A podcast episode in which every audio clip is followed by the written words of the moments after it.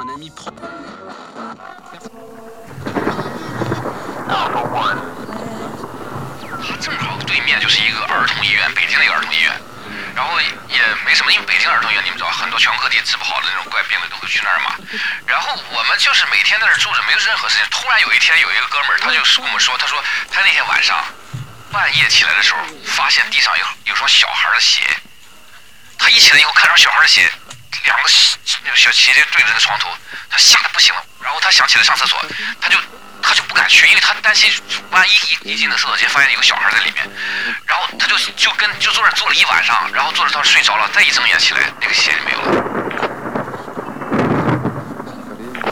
幺二零来了，第二次看见这个同学，四个月以后看到他，四个月以后这个人就生性大变了，就他神啊神叨叨的话，就让我感觉他好像被鬼缠身了。说问我发生什么事，我一边哭一边说啊，有人骑着马，他们要带我走，然后是红颜色的，血红血红的。然后过了大概不知道几分钟，然后有人说快打幺幺零啊！最可怕的就是他是慢慢渗渗血出来的啊，他已经不动渗血出来了，不知道是跳楼自杀还是因为他上面有个窗开着，不知道是主动还是被动的。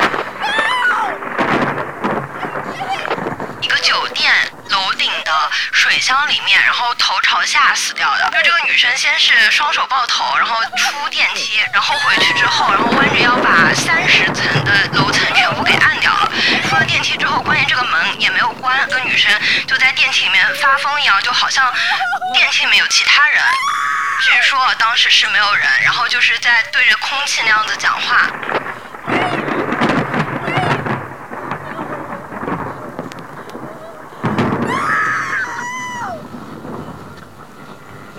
que é.